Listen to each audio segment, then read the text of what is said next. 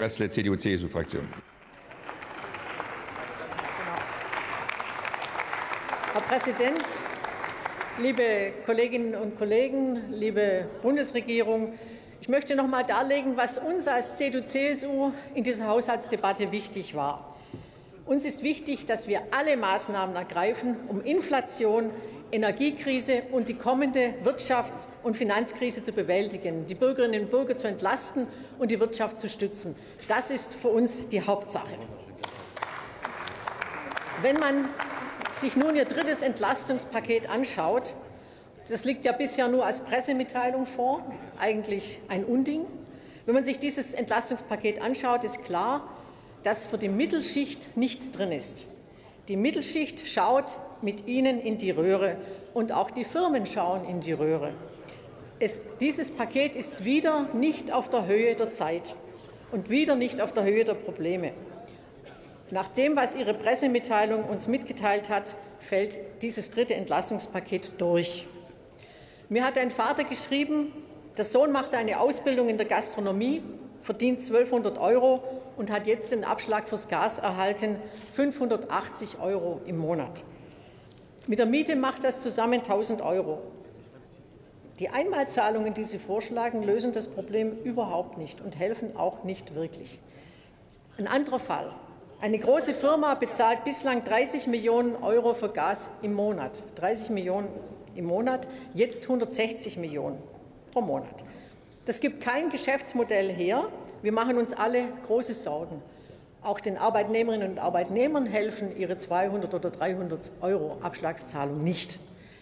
Sie sind nicht auf der Höhe der Probleme. Und das ist für uns als CDU-CSU ein großes Problem, weil wir sehen, dass sie, den, dass sie keine Antworten auf die wirklichen Probleme dieses Landes haben, auf die ganz akute Krise. Sie kündigen viel an und setzen wenig um. Beispiel Energiekostendämpfungsprogramm. Da sind 3.200 Anträge gestellt. Nur 24, 24 sind davon bislang positiv beschieden.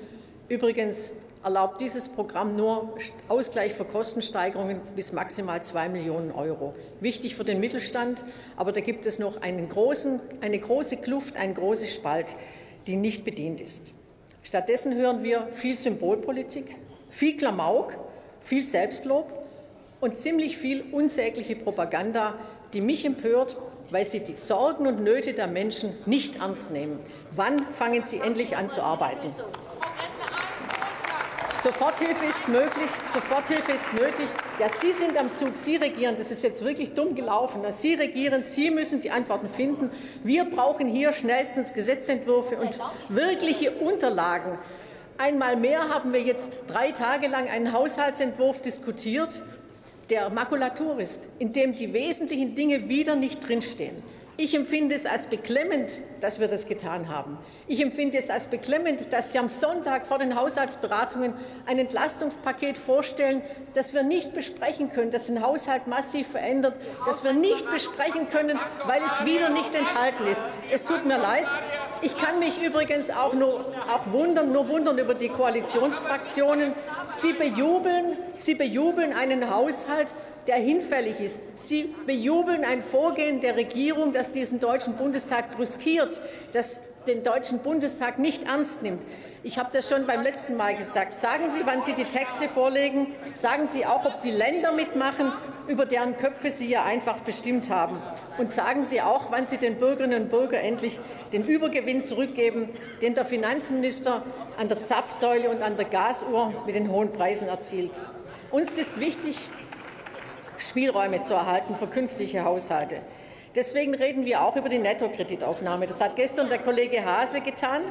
Der Rechnungshof spricht, der Rechnungshof spricht, Frau Kollegin, von einer versteinerten Finanzlage des Bundes in seiner Analyse der Schuldentragfähigkeit und rechnet vor, die Nettokreditaufnahme liegt tatsächlich bei 78 Milliarden und eben nicht bei 17 Milliarden, wie uns der Finanzminister gestern wieder in einem alten Manuskript versucht hat zu verkaufen. 78 Milliarden und nicht 17 Milliarden.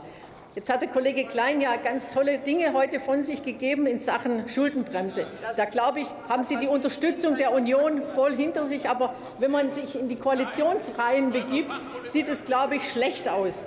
Wo steht die Koalition bei der Einhaltung der Schuldenbremse tatsächlich? Wir können nur sagen, nach dem, was wir hier sehen, Sie stehen halt nicht dahinter. Es wäre auch wichtig, dass der Finanzminister vielleicht seine Ideen noch mal, noch mal bekräftigt. Das letzte Mal hat er gesprochen über Beschleunigung von Planung. Und wir wissen alle, dass unser Land, unabhängig davon, wer regiert, an, dieser, an der Frage von Planungen und langen Verzögerungen krankt. Letztes Mal hieß es, es gibt eine Arbeitsgruppe. Wo ist diese Arbeitsgruppe und wo sind Ergebnisse? Ich glaube, dass wenn man nicht mit Schlagzeilen regiert, sondern mit seriöser Politik, dann muss man hier vor dem Deutschen Bundestag darlegen, was man sich vorstellt und nicht nur vor der Presse. Und jetzt komme ich beim Bundes, bei das, bei, zum Bundesfinanzkriminalamt.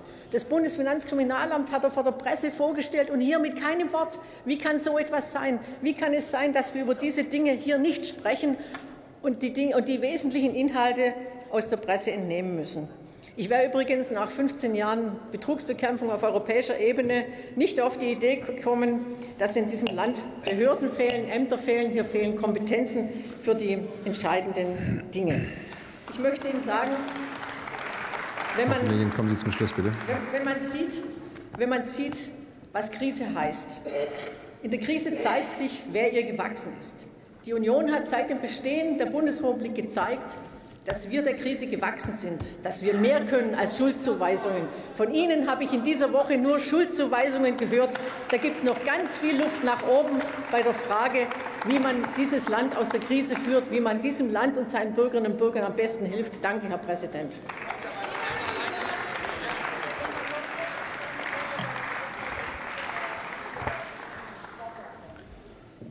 Ich möchte darauf hinweisen, Frau Kollegin, ich war jetzt zweimal höflich, aber ich werde demnächst die Redezeiten wieder exakt äh, einhalten, und zwar gegenüber jeder Mann und jeder Frau und jeder Person.